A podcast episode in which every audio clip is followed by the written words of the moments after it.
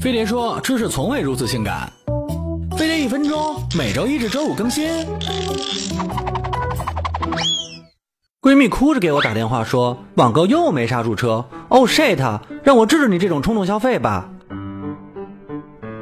第一步，屏蔽信息，退订那些可有可无的店铺推送 message。看不着更新，你就不会想着去买那些不需要的东西，也别再领一些没用的优惠券了，不然占小便宜的心态又会怂你。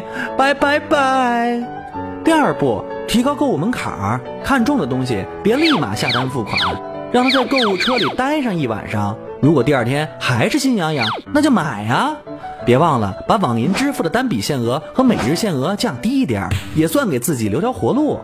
第三步，自我检讨，买东西尽量挑那些可以在一定期限内无理由退货的网店，万一不想要了，还有后悔的 chance。